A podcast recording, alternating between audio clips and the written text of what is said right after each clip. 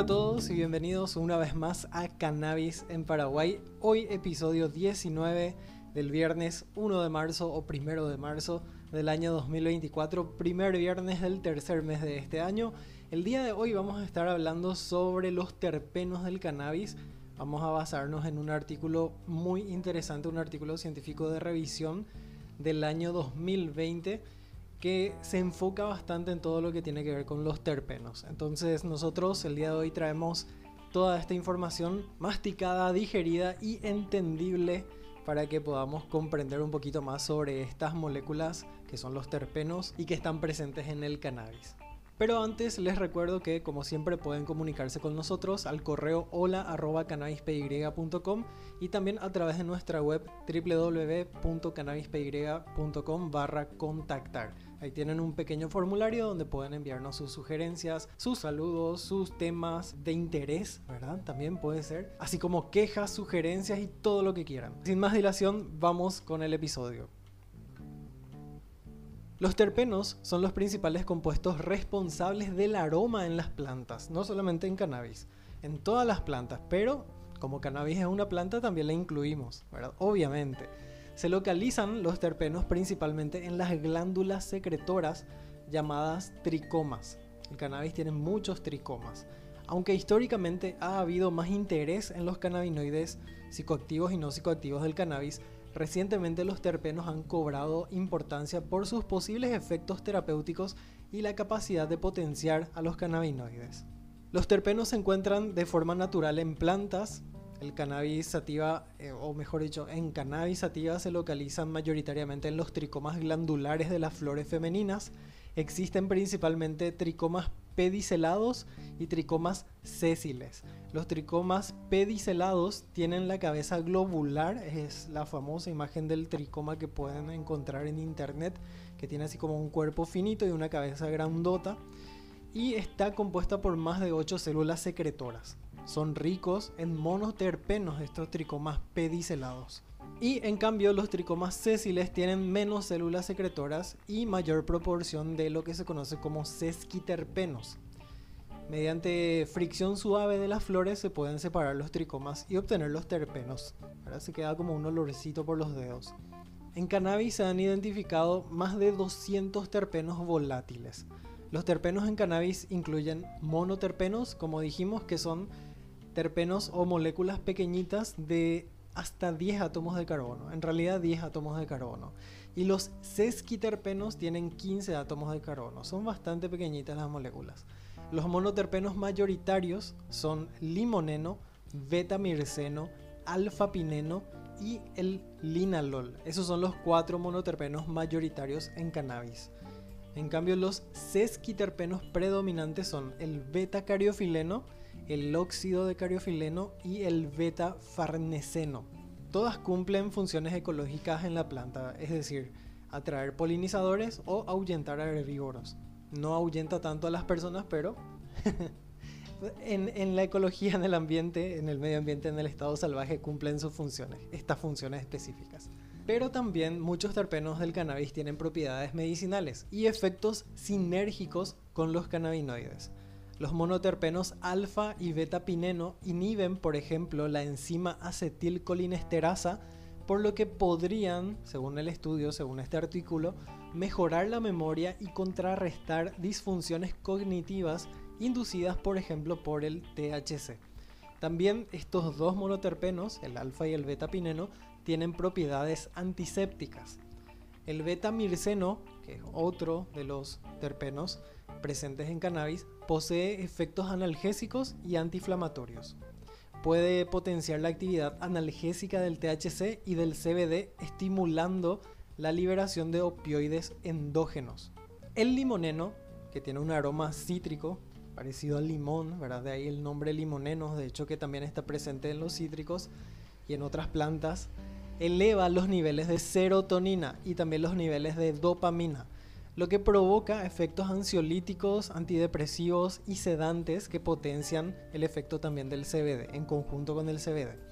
El linalol, con un aroma más floral, tiene propiedades ansiolíticas por vía de la aromaterapia. Bueno, hasta ahí con respecto a los monoterpenos. Los sesquiterpenos, beta-cariofileno y óxido de cariofileno son antiinflamatorios, gastroprotectores, antitumorales, antifúngicos e insecticidas. El beta-cariofileno actúa sobre los receptores cannabinoides inclusive, potenciando los efectos antiinflamatorios del cannabis sin causar psicoactividad. Estas propiedades terapéuticas permiten, por ejemplo, desarrollar productos a base de cannabis estandarizados para diversos usos medicinales. Entonces, uno puede tener una preparación magistral más rica en cierto terpeno, menos concentración de otro y aparte también jugar un poquito con las concentraciones de cannabinoides, siempre buscando o siempre teniendo en mente un efecto específico. Si hablamos un poquito de historia, los primeros estudios químicos de los terpenos del cannabis fueron realizados en, mil, realizados, digo bien, en 1942 por Simonsen y Todd, quienes identificaron el P-cimeno como constituyente principal del hachís egipcio, con el aislamiento y caracterización del CBD y también con lo del THC y ya con lo que hablamos referente al descubrimiento del sistema endocannabinoide, lo que también permitió comprender mejor los efectos farmacológicos del cannabis. Todo eso ayudó a que en 2011 más o menos, bueno, en realidad 2011 dice el artículo, eh, Itan Russo documentó o llegara a documentar evidencias de lo que se conoce como el efecto séquito este efecto séquito se, se, estaría estableciendo entre los terpenos y los cannabinoides, es decir, entre los terpenos de los que hablamos recién y los cannabinoides de los que ya hablamos anteriormente, el CBD y el THC, de los cuales tenemos episodios específicos. Y estos terpenos, en conjunto con los cannabinoides, potenciaban los efectos terapéuticos, así como mencionamos también brevemente en la descripción de los, de los terpenos recién. Y en los últimos años, con la legalización creciente del cannabis en varios países, los terpenos han cobrado gran importancia comercial para caracterizar variedades, desarrollar nuevos productos, eh, estandarizar perfiles definidos de terpenos y perfiles definidos de cannabinoides con terpenos también según las aplicaciones terapéuticas que se buscan. El artículo también habla sobre técnicas de separación u obtención de, los terpenos. Existen diversas técnicas para extraer o separar específicamente los terpenos del cannabis, algunos con disolventes como también sin disolventes. Los métodos más comunes son los de la hidrodestilación para obtener aceites esenciales ricos en terpenos. Está también la extracción con disolventes orgánicos, por ejemplo con el butano, para obtener aceites de hash y la extracción con fluidos supercríticos como el dióxido de carbono supercrítico. Este último, la extracción con dióxido de carbono supercrítico, se menciona en el artículo que evita el uso de altas temperaturas, lo que ayuda a preservar mejor los compuestos termosensibles, es decir, las moléculas que se descomponen con el calor. No utiliza disolventes orgánicos tampoco y permite obtener por ende altos rendimientos de terpenos, por ejemplo el cariofileno, el humuleno y el limoneno. Los terpenos tienen una creciente importancia industrial y comercial en el mercado del cannabis. El aislamiento selectivo de los terpenos permite agregarlos a productos de CBD o a comestibles también para potenciar el aroma y los efectos deseados o buscados. El mercado de terpenos de cannabis podría alcanzar, según los estudios, según este artículo, los 20 mil millones de dólares para el año 2024.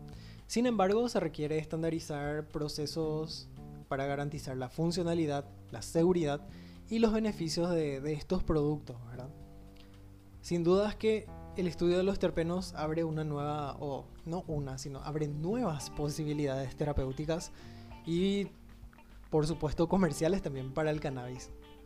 No todo es cannabinoides había sido, ¿verdad? Su aislamiento selectivo permite desarrollar productos estandarizados, como ya hablamos bastante en este episodio, según los efectos que se buscan y potenciando también el valor medicinal de la planta. Y bueno, hasta acá nuestro episodio sobre los terpenos del cannabis. Espero que les haya gustado. Espero que estén oliendo algo rico ahí a su alrededor mientras escucharon o están escuchando este episodio.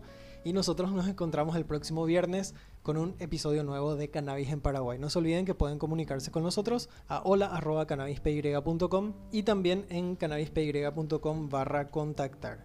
Será hasta el próximo viernes. Chau chau.